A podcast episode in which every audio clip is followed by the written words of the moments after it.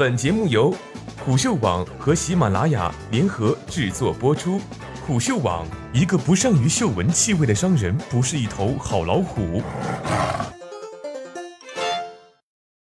被流量思维洗脑的最强大脑越轨了。文章来自古读网络影视，作者古雨。最强大脑风波还未结束。昨天下午，鲍云再次发文，希望最强大脑节目组就青少年导向性等相关问题作出回应。为郭采洁点赞郭敬明当年好惨一男的这样一条意味不明的微博时，最强大脑这辆已经封神的脑力综艺节目列车偏离轨道，逐渐越驶越远了。从选手发生质疑，到明星战队喊话，再到节目常驻嘉宾疑似出轨制片人，很难想象这样的掐架手段能出现在一档曾以脑力竞猜著称的严肃节目身上。最强大脑被人质疑节目内核已经从赛到秀了。欢乐颂里，阿奈通过安迪之口说出了一句“不与傻子论长短”的句子。被追求独立的年轻人们奉为至理名言。自戚薇力挺之后，魏坤林依然也不想和围观事件中的网友们多说一句。但当不久之后，新浪网友爆出疑似他和节目制片人有桃色绯闻事件开始，魏坤林已经从参与者进入到了当事人的角色。网友之前吃瓜围观的态度开始一边倒，舆论瞬息变化。曾经为戚薇真性情鼓掌的人们，如今转头对魏坤林送上了“渣男”两字。但比事件中嘉宾崩人设来说，节目崩人设才正是让观众和粉丝无法接受的。这也是为什么事件从三月二十二号发酵到现在，烧到最强大脑身上的火还没能熄下来的原因。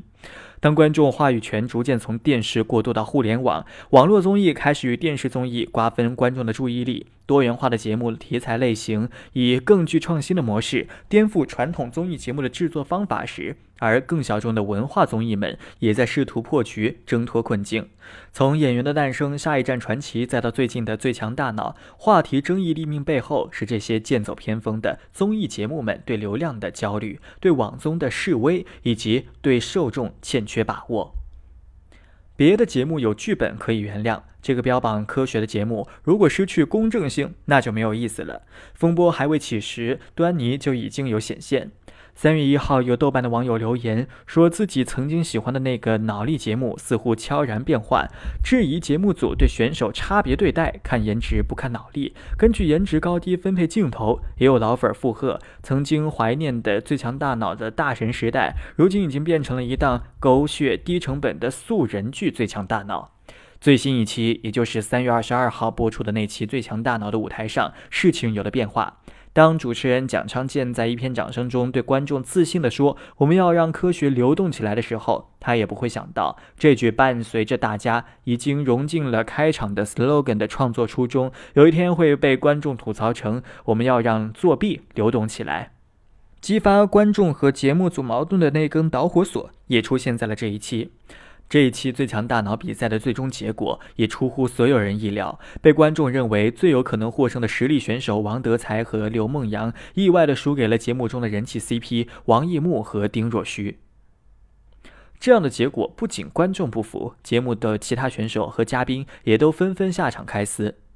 在这条微博里，这位曾经参与过现场的观众写道：“只希望最强剪辑师可以善待云之队，剧情能更真实一点。”矛头直指节目组。随后，选手云之队成员刘梦阳和张峰豪转发了这条微博。刘梦阳还在转发当中写道：“关于第一个项目的比赛，我得好好的学习一下。”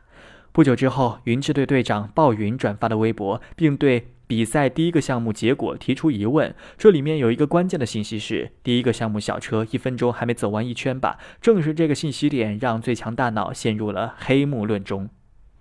当明星嘉宾戚薇发微博怼鲍云的时候，事件从小范围讨论上升到了大范围讨论，直到近日网友发布疑似魏坤林婚内出轨最强大脑节目制片人的相关信息时，事态发展已非节目组所能控制的了。魏坤林发布声明的同时，网友发现节目制片人删除曾经过激的微博言论。到现在，最强大脑制片人微博已经清空。显然，这起风波对最强大脑的影响是负面大过正面。粉丝对节目寒心，对节目的公正性产生质疑，对这一档脑力节目来说是非常有风险性的一件事。第一个议题是在鲍云爆出节目造假之后，艺人戚薇发微博直爽回怼，喊话鲍云不要含沙射影，直接拿出证据。